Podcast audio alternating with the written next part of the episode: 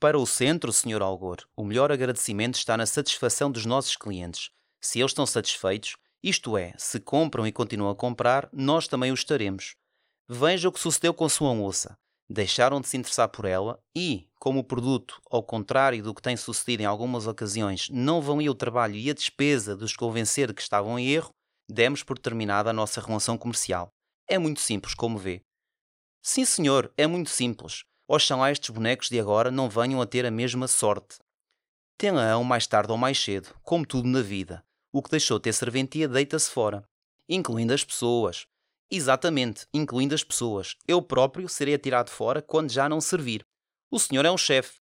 Sou um chefe, de facto, mas só para aqueles que estão abaixo de mim. Acima há outros juízes. O centro não é um tribunal. Engana-se, é um tribunal e não conheço outro mais implacável.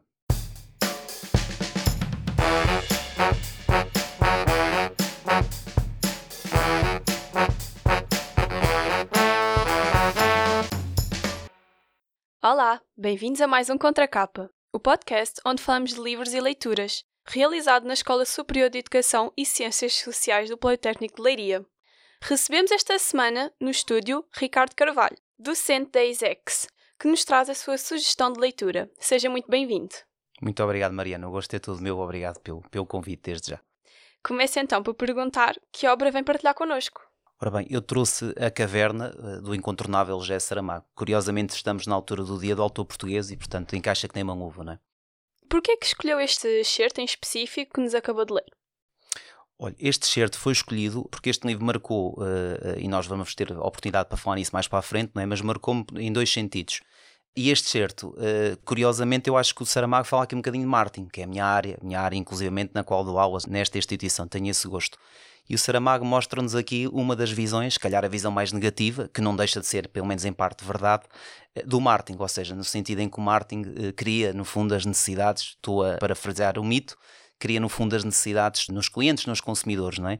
E portanto Saramago mostra aqui que efetivamente o centro é o centro comercial, já agora faço aqui um bocadinho já um bocadinho de desvendar da história, um, ele de facto mostra aqui que no fundo é ele que manda no que as pessoas compram e não o oposto. E portanto acho este pequeno excerto muito interessante porque mostra que de facto Saramago falou de tudo e mais alguma coisa, inclusivamente de Martin.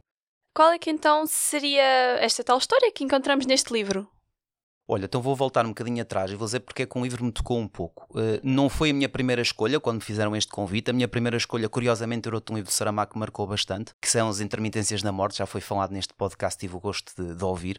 Uh, este livro tocou muito, não tanto inicialmente por esta parte do marketing, é aqui uma curiosidade que eu achei uh, curioso, passo a expressão, mas porque ele retrata muito a questão até do êxodo rural. A questão de um pai que ainda vive na aldeia, que é o antigo oleiro, e não vou contar muita história, prometo. O genro trabalha num centro comercial na cidade, é segurança, e a filha está, vai não vai, eh, em largar, entre aspas, viver com o pai, porque ele já era viúvo, o senhor, tinham perdido a mulher há uns anos, e está quase a abandonar o pai e viver com o marido, porque ela já é casada, só continua a viver em casa do pai e o marido é que vem a casa aos fins de semana.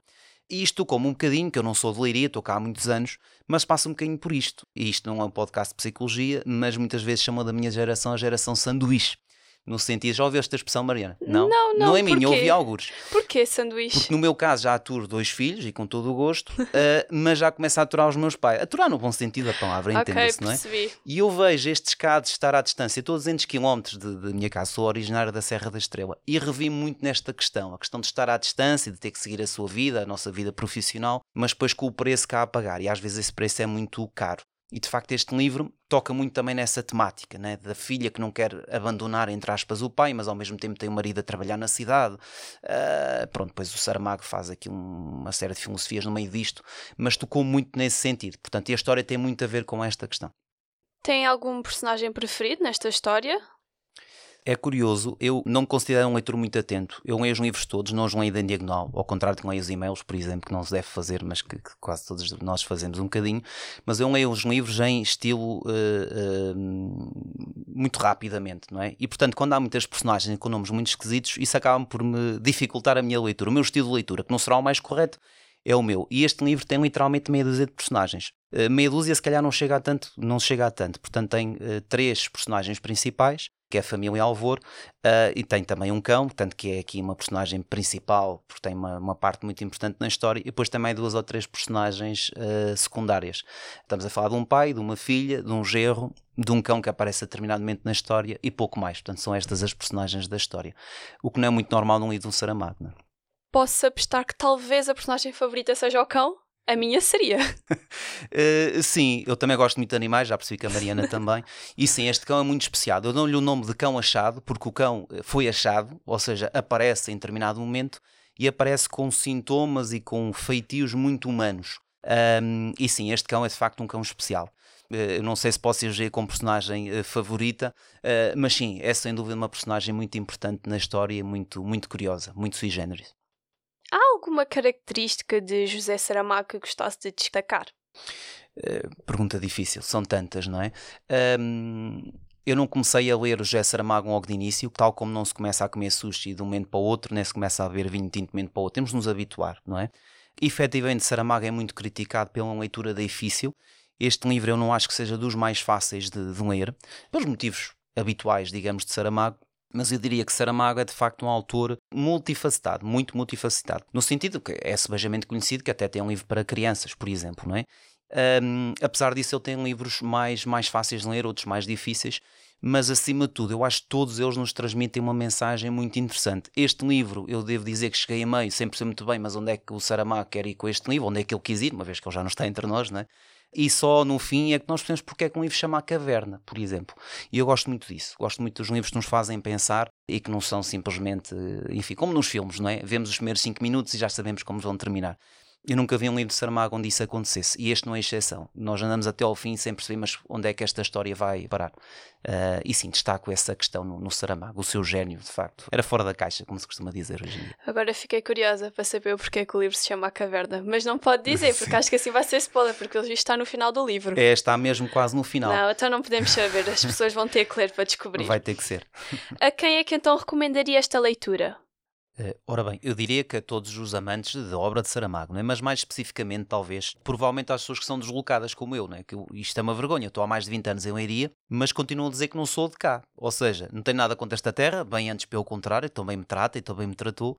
Mas acho que devemos ser fiéis às nossas origens. Eu costumo dizer, olha, não, sou da zona da Serra da Estrela, mas estou em Leiria há muitos anos, não é? E portanto acho que particularmente muitas pessoas, inclusive em Ilíria, eu costumo dizer que isto é pequena Nova York, não é? Há aqui gente de todo o país eh, e todo o mundo também, mas todo o país.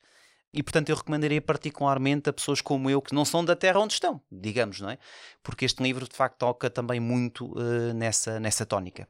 Se tivesse de escolher um cenário ideal para ler este livro, qual seria? Uh, isto depois é muito pessoal, né? depende de cada um. Eu pessoalmente leio, uh, leio noites de insónia, portanto leio literalmente na cama, e por isso é que até já comprei daqueles aparelhos, não quero fazer publicidade, que nos permite ler sem, sem ser um livro, propriamente dito, embora adoro o papel e adoro, e adoro um livro, mas realmente uh, os nossos companheiros de cama, quando existem, não têm que levar com as nossas altas horas da madrugada. Mas este livro para mim é lido, e foi lido às duas, três da manhã, de certeza, portanto que é quando entramos na história, o que é mal, não é? Porque depois no dia a seguir temos de trabalhar, mas faz parte. Portanto, para mim é mesmo lida a altas horas da madrugada, não quer dizer que seja necessariamente na cama, mas, mas enfim. Mas se calhar não é a melhor prática, eh, pelo menos para quem já é casado, como é o meu caso. Então, para concluir, que palavra ou palavras escolheria para definir esta obra?